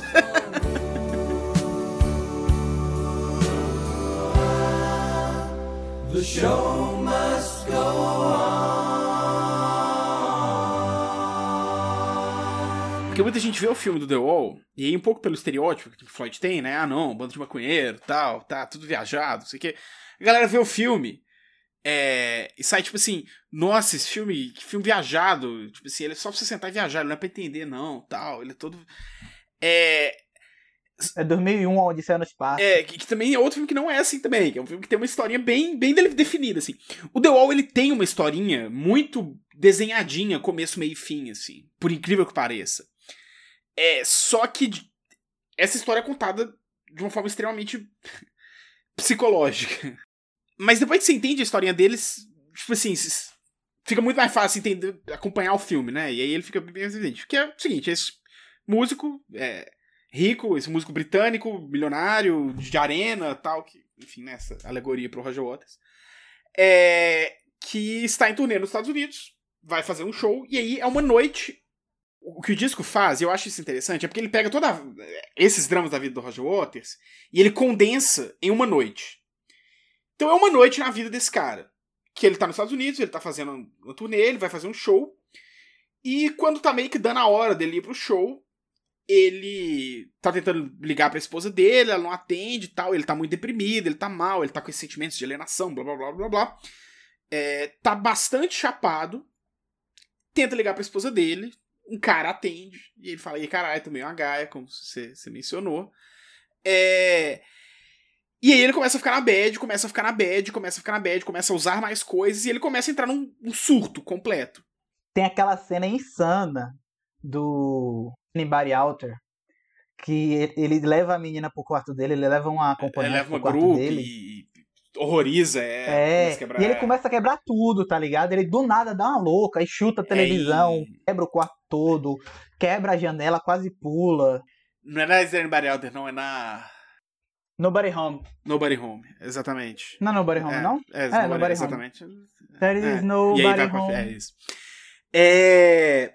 Enfim, e, e, aí ele começa a entrar nessa espiral de loucura. É... Os. A galera tá, fica tentando entrar no quarto, que precisa de, de, da hora do show, precisa de levar ele pro show, e ele tá completamente topado. Eles arrombam o quarto, vem que, que ele destruiu tudo, jogou a TV da janela, tocou o terror tal, e aí eles vão tentar reanimar ele é, pra ir pro palco, e aí começa a dar mais droga para ele, e aí ele faz mais ou menos o show, mas de forma completamente catatônica, e aí ele se fecha completamente, ele apaga e vira um estado vegetativo, e aí ele tem uma revelação interna, e aí ele quebra as paredes se desperta pro mundo, e aí acorda de novo depois. É, a historinha é essa, é, tipo assim, só que e aí, no caso, por que a gente fala do fascismo? Porque nesse momento que ele fica drogado, ele tem alucinação, dá, é alucinação, né? De que ele é um líder fascista num comício e depois no Run Like Hell eles começam a quebrar tudo e caçar as minorias. É, não, e a ideia é, e a ideia na história é isso, né? Que inclusive to, toda essa, tudo isso, o comício, as brigas e tal, é, é o público. É, ele, ele tá fazendo, ele fazendo show e é o público quebrando tudo. E, e enfim, então a ideia é que é, ele tá alucinando e em vez de ver as coisas que estão acontecendo, ele tá vendo daquela forma é, alegórica ali, né? Enfim. Tem uma cena muito boa no começo logo do filme, quando a galera tá correndo para chegar no show, que é aquela transição que são os adolescentes correndo para chegar no show e os soldados correndo para ir pra guerra. Aham, uh aham. Que é bem como ele tá entendendo ali as coisas, fazendo o comparativo. É, o, o filme, a, a, direção do filme é maravilhosa e ela trabalha muito bem com essas. É, com corte, né? Assim, eles conseguem. Eles fazem, uhum. os, os, paralelismos que eles fazem no filme são muito legais, muito legais. É, mas enfim, então é, a historinha do disco é essa, né? E aí, enquanto ele tá delirando, dopado, catatônico, ele vai contemplando a vida dele e entrando em crise sobre tudo. E aí é daquilo que a gente falou: a esposa, é o pai, a mãe, é o, o ensino, é, é a banda e o público, e é isso. E aí ele ah, vai. E tem o julgamento. Ah, é, é, isso. Tava esquecendo. E, e, é tipo, é incrível. é porque é o The Trial, que é ele tá sendo julgado. E é incrível, porque ele tá sendo julgado por mostrar sentimentos. Sentimentos quase de uma natureza humana. crown will plainly show the prisoner who now stands before you was caught red-handed showing feelings, showing feelings of an almost human nature. This will not do. Como diz na letra. E aí ele chama de testemunha o professor, que é a marionete da esposa, a mãe e a esposa. E uma parte sensacional que eu vejo, que, que eu não. Tá explícito lá, eu fiz a relação, não sei se isso tem sentido, mas é que o juiz é, é uma bunda com, com os colhões. E aí, isso me ligou assim numa chave na hora que ele tá sendo julgado pela masculinidade. Porque o crime dele é mostrar sentimentos. E o juiz, um par de colhões. É, eu, não- é, eu não. ok, boa leitura. Eu nunca tinha pensado nisso, não, mas ok, faz, faz sentido, sim. Fa- P- Pensando nisso, e aí de novo, as leituras freudianas que, que, que deu ao convida, né? Pensando esse filme todo como essa ausência da figura paterna e esse fascista, né? Que, que vira esse grande um, juiz é, que essa, essa masculinidade, né? é, patriarcal faz, faz bastante sentido mesmo. É, teria que pensar.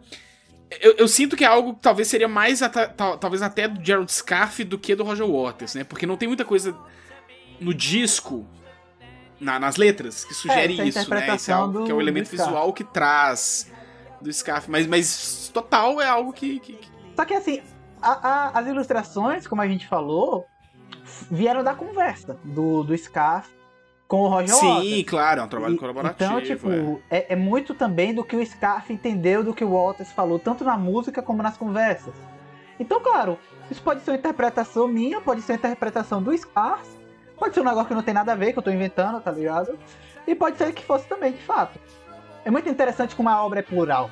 Eu acho que é- isso é interessante em The Wall. É quão plural a obra é, a ponto de ter tantas leituras e nenhuma delas está explicitamente errada.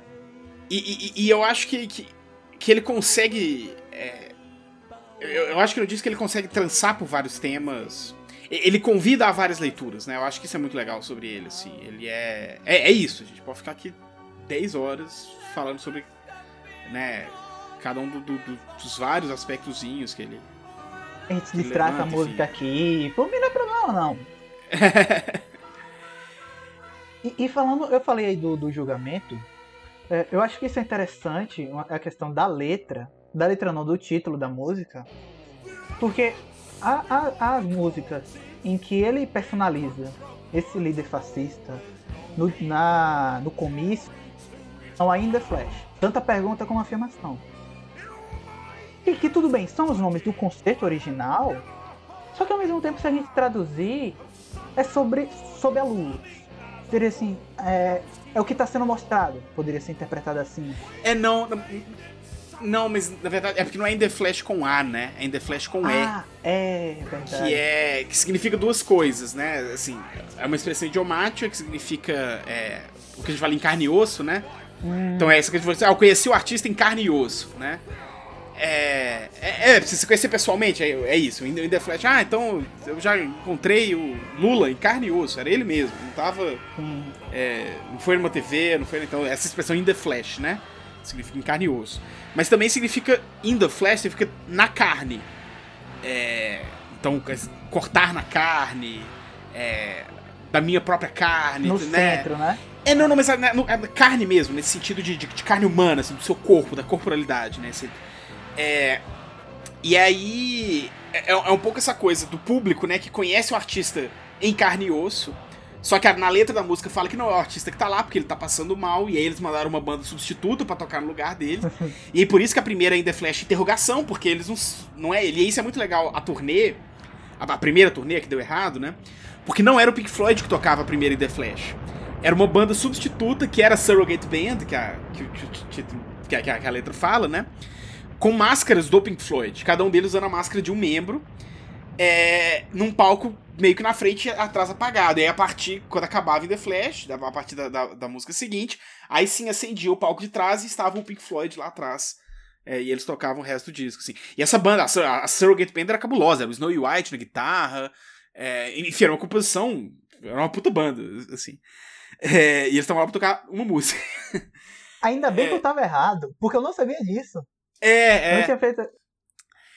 E, e, e aí, então, tem, tem essa coisa, né, de, de conhecer o artista em carne e osso, de ser o artista em carne e osso. É, mas também tem essa conotação que, que remete muito a um pouco ao autoflagelo, aí, né, o, o corpo, a corporalidade do, do Pink é uma coisa que aparece muito no disco, né, então ele se cortando, ele pelado, ele, né, a- Ele com as sobrancelhas raspadas. é, é, e- então ele é um disco né, essa coisa do, do- da automutilação, enfim, é uma temática que, né? Então, o The Flash acho que brinca com essas duas coisas, assim, né?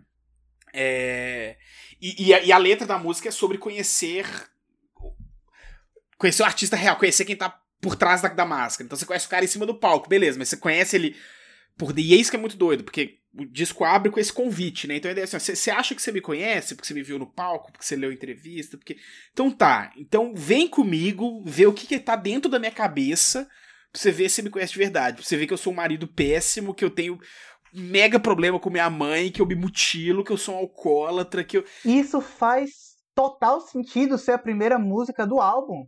é, é isso, é o convite, né? É o, é o- É, é. quando e, e- e quando a In The Flash volta, né? É, e aí já é assim, na historinha, era o momento que ele de, ele de fato vai pro show e vai tentar tocar o show, né? É, e aí no show ele incita um- um- uma rebelião, né? E manda a galera tocar o terror e prender os negros e Que tem aquela cena, aquele é não sei o que, e aquele é não sei o que, quem deixou essa ralé entrar? E aí começa, enfim, né, um riot mesmo, né? Uma, revolta na cidade. é. É, que também é uma música que eu acho muito bonita. Como é que tem toda essa temática? Eu acho a construção sonora dela muito poderosa, a forma como ela coloca você dentro disso e você se sente mesmo como se fosse essa euforia. É, a semiótica é, é isso, assim. Ainda bem que o Roger Waters é de esquerda, porque ele seria um puta compositor de hino nazista, assim, porque ele. é, Essa grandiosidade do. Da, né, Wagner, né? Essa, o nazismo é operático, o nazismo é espetacular, o nazismo. E eu sinto que em The Flash é uma composição que captura isso. porque imagine, veja, se você tem grupos neonazistas nos Estados Unidos usando o símbolo de, de The Wall, sem The Wall ser uma obra fascista, imagina, se fosse. Pois é. Imagina se o cara dissesse, não, vou fazer uma alegoria mesmo, que vai deixar o Adolfinho com inveja. Cara, e tem uma coisa que é muito louca da gravação do filme. Porque a cena de Like Hell, eles de fato chamaram uma gangue de skinhead pra gravar. Uma gangue de skinhead que estava lá.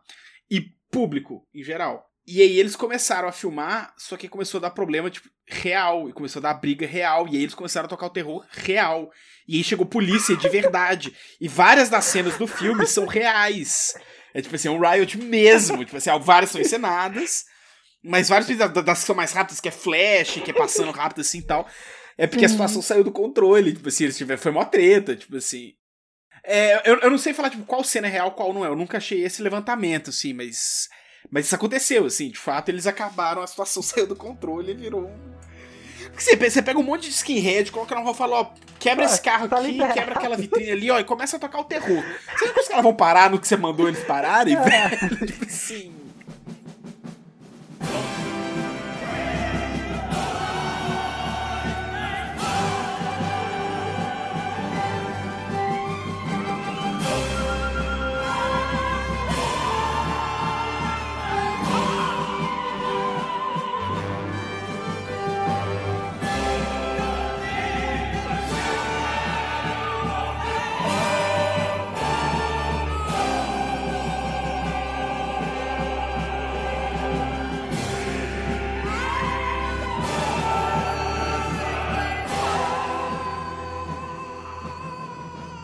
A gente não tem tanto essa percepção de como a guerra está presente dentro, ao longo de todo o disco.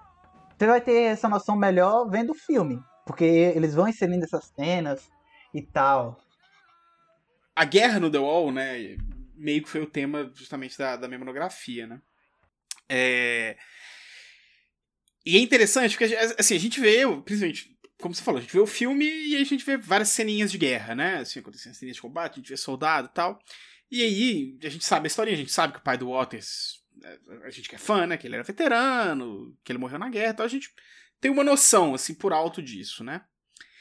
E aí, quando eu tava fazendo monografia e tal, eu tinha esse orientador que, que era um cara que, que estudava literatura de guerra. É, e eu queria. Eu não necessariamente queria estudar literatura de guerra. Eu queria ser orientado por esse professor. E eu queria muito estudar algum álbum conceitual. Eu queria que a monografia fosse, fosse sobre algum álbum. E aí eu fiquei muito tempo pensando, poxa, eu posso discutir guerra em algum álbum conceitual e eu peço pra ele me orientar. É... E aí, inclusive, eu fiquei muito tempo entre dois, que foi entre o The Wall e o Tommy, do The Who. Mas o The Wall tem muito mais, assim. O, to o Tommy é, de fato, bem passageiro. Assim. A guerra tá lá, mas ela é, é, é bem ampassant, assim. É, o The Wall é bem, bem central pro, pro disco, assim, como eu tento defender na minha monografia.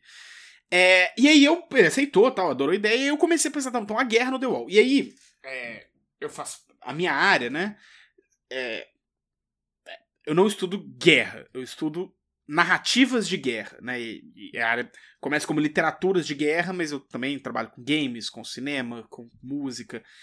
É, mas então o que eu estudo não é guerra do ponto de vista historiográfico, né, dos eventos históricos, de documentação, de, de né, eu não estou interessado com a passeidade histórica da guerra. É, e eu também não estudo do ponto de vista de ciências militares, né, eu não estou preocupado com questão diplomática, com relações internacionais, com é, os teatros da guerra, com as estratégias, com. Né, não, não, não é esse o meu objeto. É, o que eu estudo é como nós representamos a guerra. Na arte, na comunicação, é, as diferentes formas de discursividade. Né? Então é isso que eu, que, eu, que eu estudo. E no meu caso, principalmente narrativas, né? então histórias. Né? É, histórias com E, não com, com H. Né? Então eu não estudo a história da guerra, eu estudo as histórias de guerra. É, e aí tem uma, uma bagagem teórica grande. E na minha monografia eu comecei a ler vários teóricos dessa área para aprender mais e tal. E muito da, do que eu uso hoje no meu doutorado. E né, eu comecei a ter contato nessa época. E aí eu ficava lendo essas teorias e eu ia no The Wall tentar encaixar e tentar ver como que. Mas então eu comecei a tentar entender o The Wall à luz dessas teorias, né? E aí eu via, e, e, e, nesse primeiro momento, muitas das teorias que eu estava trabalhando, né, é, lidavam com narrativas ou escritas por veteranos, né, então veteranos, seja em forma de ficção, seja em forma memorial ou biográfica, contando suas histórias ou histórias parecidas com as suas, ou, né, enfim. É, ou narrativas que lidavam com, mesmo que fossem ficcionais, vezes que fossem pessoas que não eram veteranos ou coisa do tipo, é, mas que tinha muito a ver com, isso, com, a, com, a, com o aspecto experiencial da guerra. Um negócio com meio estar Hemingway. lá.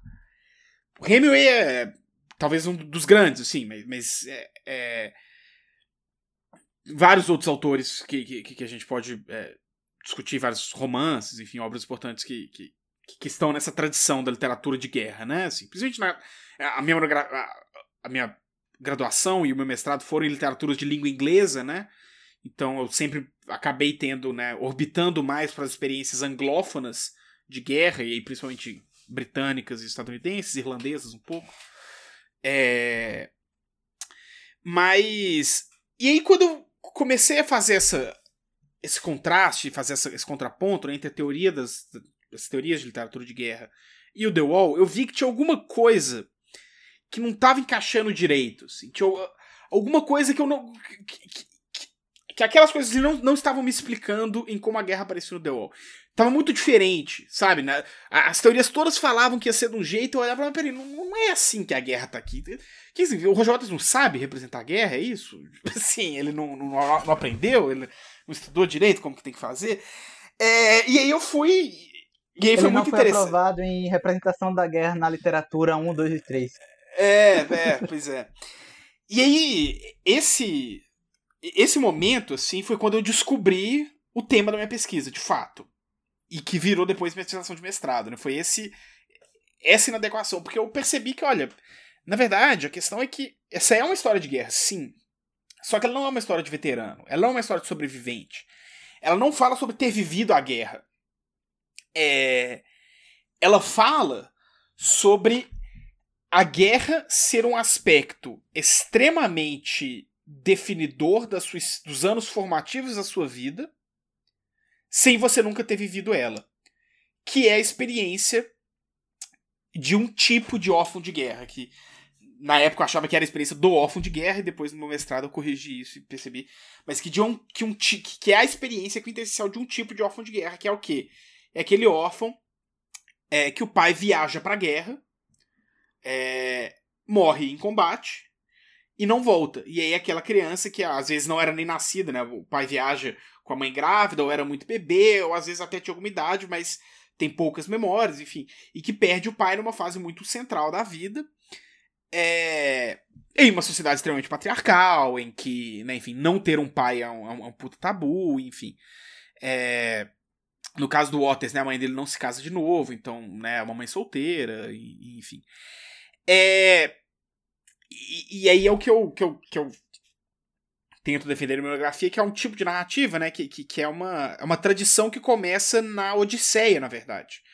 É, nos primeiros quatro livros da Odisseia, que é a Telemáquia que são os livros que contam a história do Telêmaco, que é o filho do Odisseu, filho do Ulisses, né? Que ele, se a gente for ser bem técnico a respeito, ele não é um órfão de guerra. Só que assim. Porque o pai volta. Porque o pai volta. Só que a guerra demorou 10 anos. E o pai demora 31 para voltar. Então, se até os seus 31 anos de idade. Não, se até os seus 40 anos de idade. Não, são 31 no total. Ele demora 21 anos para voltar. Então, se até os seus 31 anos de idade você acha que seu pai tá morto, a sua experiência de vida é a experiência de um órfão. Se depois você não vira, mas tanto faz também, porque o pai dele volta, fica um dia e vai embora pra guerra de novo no dia seguinte. Então. é, e aí é uma tradição, e, e aí esse é, um, é um pouco que a minha, minha monografia vai discutir, e eu desenvolvo na minha dissertação, né? Que, que é, um, é um tipo de experiência que, quando ele aparece nas, na, na, nas narrativas, né? Ele é marcado muito fortemente por dois elementos, assim. Que é o elemento da, da ausência do espaço vazio. É, e do ausência do espaço vazio e silêncio, né? Que é o quê? tem essa coisa que, que é pai, que aparentemente todo mundo tem, menos eu. É, e eu vou no parquinho e os, todo mundo tem os pais brincando com eles, eu não tenho pai, que coisa é essa? E aí minha mãe. Que é literalmente a cena do filme. Que é a cena do filme. E, e é muito impressionante, porque é, é, o tipo de cena que se repete em várias obras de, de, diferentes órfãos que tem essa. que eu chamo de órfãos do front doméstico, né? Home front orphans. É. E. Então tem essa coisa que é a, que é definidora da nossa socialização ocidental, né? Que é o pai, que é a figura paterna, que eu não tenho.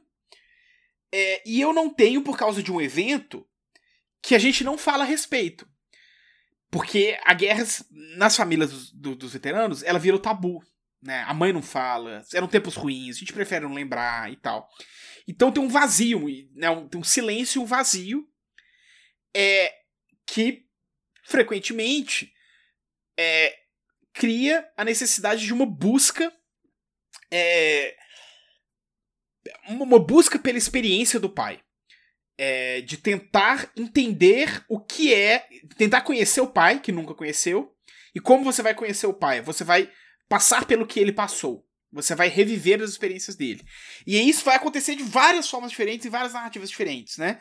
É, desde é, órfãos, que e, e, inclusive narrativas biográficas. Então, desde órfãos que vão virar servir no exército e vão para outras guerras, então na Segunda Guerra Mundial, por exemplo, tem vários órfãos estadunidenses da Segunda Guerra Mundial que serviram na Guerra do Vietnã, né?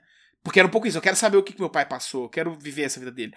Até diferentes experiências de, de performance da vida do pai, é um pouco por aí, assim. E aí o The Wall tem muito disso, né? É, tem a cena dele vestindo o uniforme do pai na frente do espelho, né? E, enfim. Tem, tem uma entrevista do, do Roger Waters que ele fala, inclusive, que. E é um negócio muito interessante, né? Que é uma figura que acontece muito. Porque o pai do Roger Waters, ele foi declarado o que eles chamam de MIA, né? Missing in Action. Porque nunca encontraram o corpo dele, né? Foi, ele foi morto numa.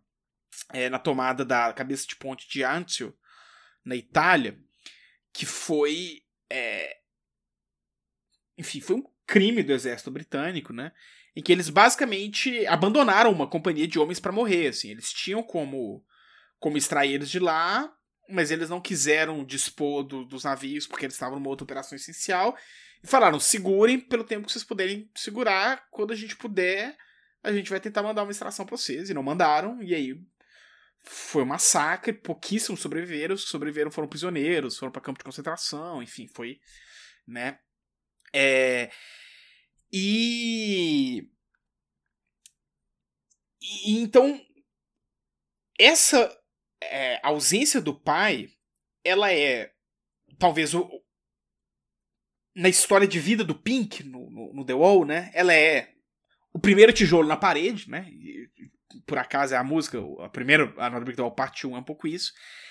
É, só que é algo que vai definir ele por, por todas as outras experiências dele, né? É, então a gente vê a guerra sendo retomada o filme inteiro, né? Não é só quando ele tá falando sobre o pai dele, né? É, então quando a gente vê, para mim Empty Spaces é muito sobre isso, né? Os espaços vazios, né? What shall we do to fill the empty spaces where we used to talk, né? Então o que a gente vai fazer para encher os espaços vazios onde a gente costumava conversar? O pessoal fala muito da esposa dele, né? Então é o casal que não conversa mais e que, né, tem que arrumar o que fazer para para ocupar esse espaço e tal. Mas eu acho que é muito também sobre esse silêncio sobre o trauma, né? Sobre esse não falar do pai, não falar da guerra, não comunicar o que é aquela experiência e é, e essa tentativa de encher esses espaços vazios com o que desce, com drogas, com sexo, com é, TV.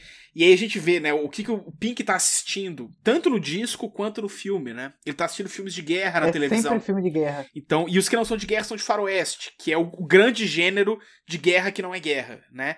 É o gênero que, que motiva jovens a ir à guerra, né? O que é o filme de super-herói hoje era um filme de, de western, né? Esse grande gênero beligerante, popular é, da época. Talvez que seja filme de ação hoje, né? Mais até do que filme de super-herói.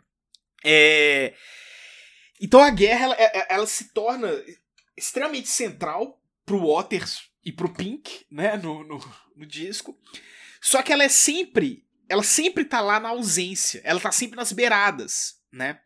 Então, de fato, tem pouquíssimas cenas de guerra, guerra mesmo. No, no, no filme, tem o começo que mostra o, o, pai dele morrendo, com o avião caindo e o bombardeio pegando fogo. Também tal, no próprio álbum, ali na, na troca do In The Flash pro. Que tem o barulhinho do avião. É, tem o do avião. É, só que, de, a partir daí, a guerra ela tá sempre à espreita. Mas ela não volta pro foco.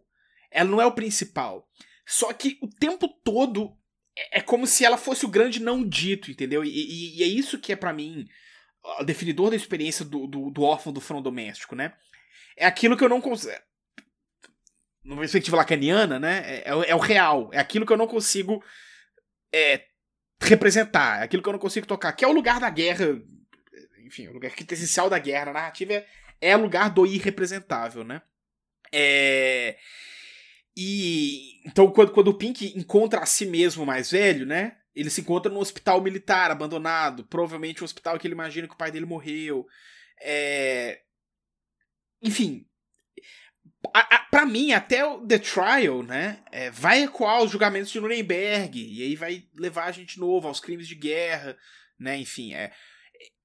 Eu acho que só tem duas passagens que de fato retoma. Essa do The Trial é, simbolicamente por causa do julgamento. Eu acho que mais voltar, voltar mesmo no Vera e no Bring the Boys Back Home. Pois é, então tem, tem a suite que é, é exatamente, que, é a que eu é, é, o título da minha da minha monografia, que é Bring the Boys Back Home. É, mas que é isso, quando ele tá no pior momento, né? É, é, é como se a, a, todo momento ele voltasse às experiências da infância dele para entender, né? É, e aí ele vai tentar, quando ele tá mais desesperado, quando ele tá no fundo do poço, ele vai tentar lembrar da Vera né? Que falava que a gente ia se encontrar de novo. E que é a música Will Meet Again, que é a música muito famosa da Vera. Inclusive o filme começa com uma música da Vera né? Que é The Little Boy That Santa Claus Forgot. Que também é uma música sobre um órfão de guerra. É uma música sobre uma criança que o Papai Noel não foi visitar e não deu presente, mas na verdade que o pai dele morreu na guerra e aí não tinha como dar o dinheiro para para dar o presente. É uma música enfim, de partir o coração. É, e, e, e é essa.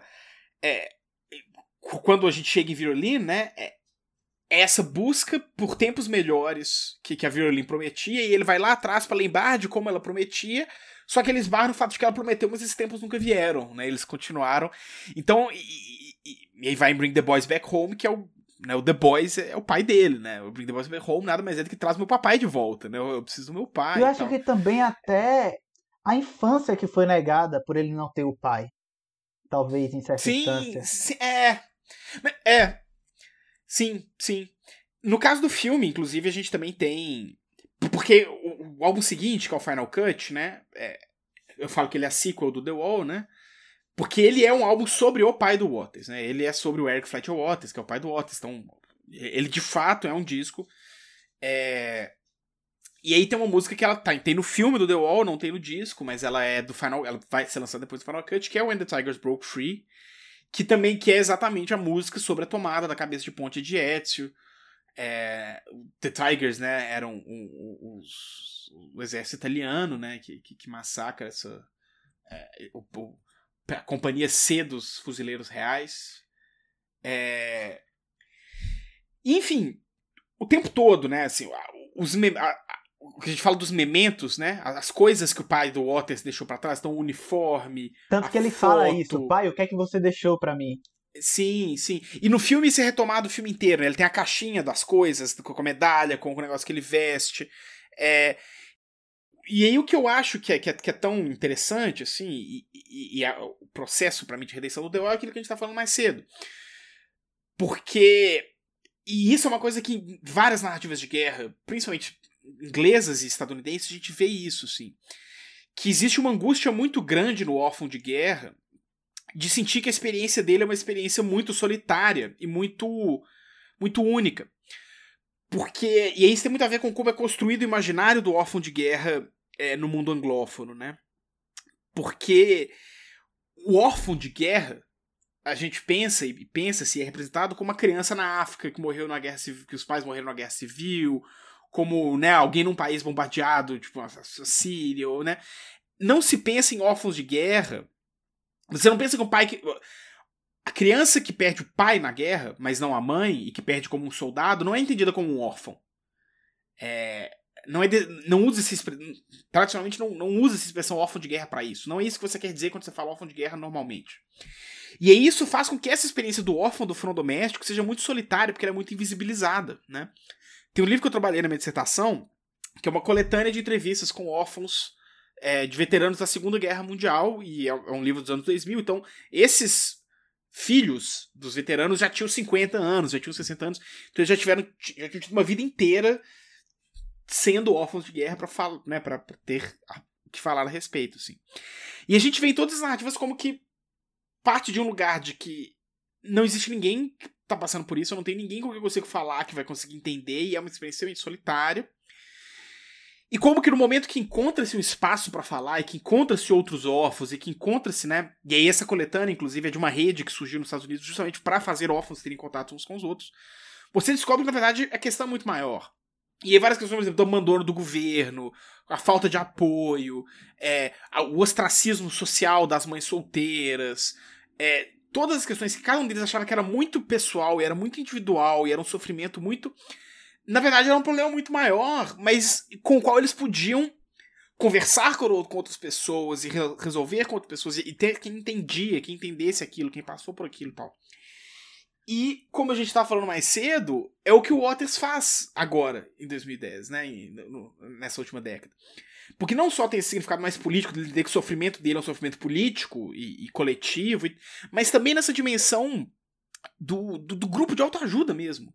De sentir que tem outras pessoas que entendem o que ele passa. E que ele entende o que outras pessoas. Então, nessa questão do sensível, essa experiência que era extremamente solitária para ele, e, e, e para mim, né? É a raiz dessas. Desse, muito antes do Pink Floyd, muito antes dos shows, muito antes.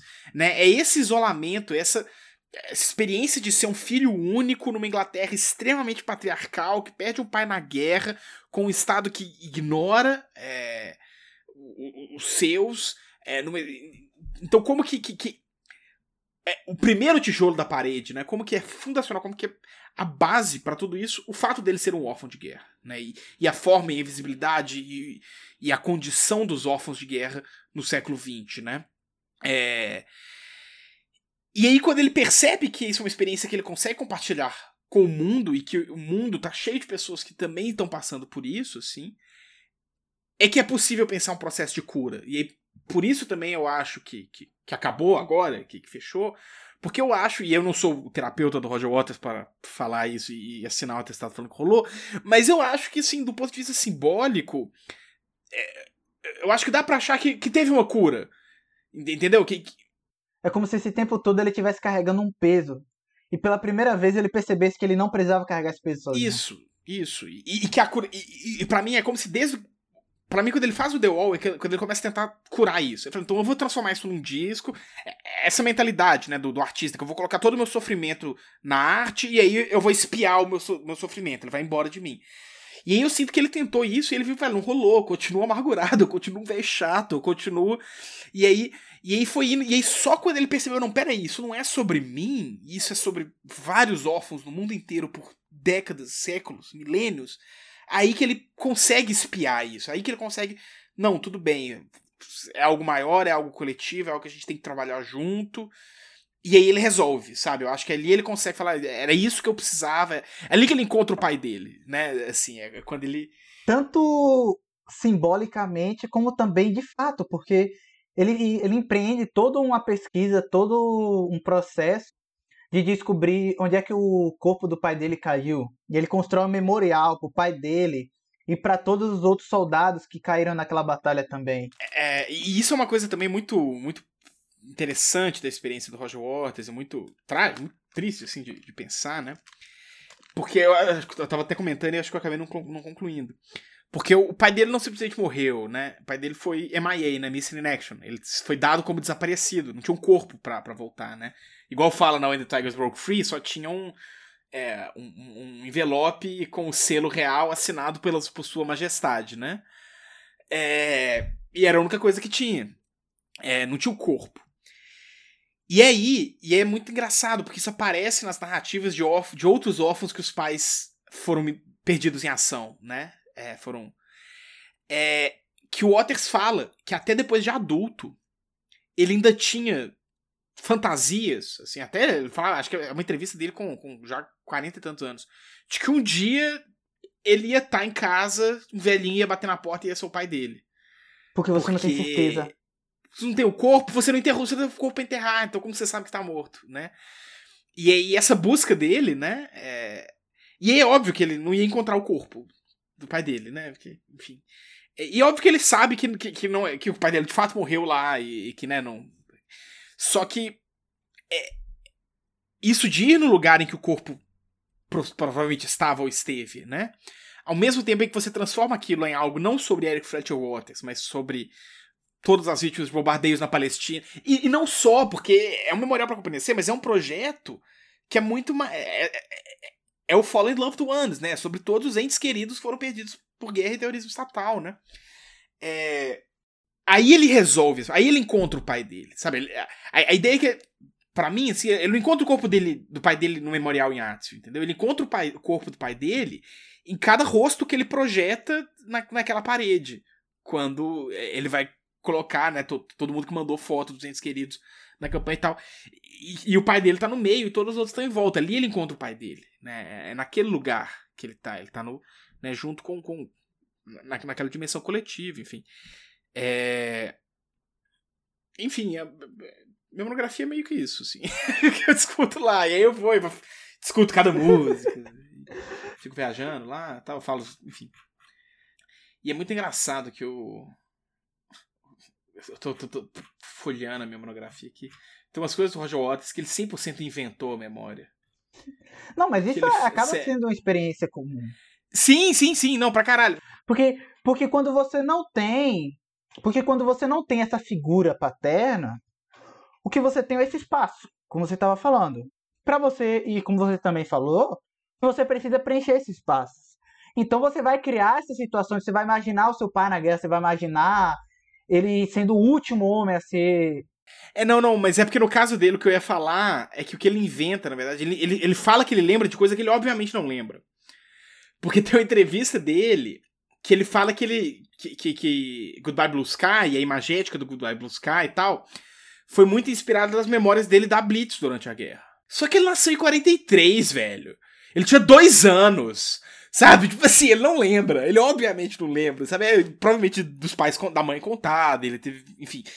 Ele tem uma memória fabricada que, que parece real. E isso é um processo real que acontece. A gente cria memórias falsas que a É a gente memória acha que coletiva. né, é normal. Você tem ali aquela memória. Porque vira e mexe, isso é tocado. Então. É, é um pouco. É, é, memória coletiva é uma categoria um pouco Não, diferente. eu, eu tô falando assim alegoricamente. Enfim, não tô, sim, eu não tô é, com comprometimento é, é, da, da é. psicanálise nem nada. Ah, é, sim. Porque, é. por exemplo. Não, não, é, é porque é, é porque a memória coletiva não é um conceito da psicanálise, Sim, né? É, é o da conceito psicologia, da- seja lá. dos estudos de memória. É, É porque que assim, eu, por exemplo, teve, eu passei por uma experiência quando eu era novo, que eu acho que foi mais ou menos essa mesma idade, 2003, quando eu tinha uns 2, 3 anos, que o meu pai atropelou uma garota. Ele, a gente estava viajando e, meu pai atropelou uma garota na cidade, aí botou essa menina dentro do carro, levou para o hospital, tá ligado? Assim, obviamente, pelo momento, é algo que eu não tenho como lembrar, porque eu tinha 2, 3 Só anos. você constrói uma imagem de tantos disso, meus né? pais falarem, é, de tanto meus pais falarem, tá ligado?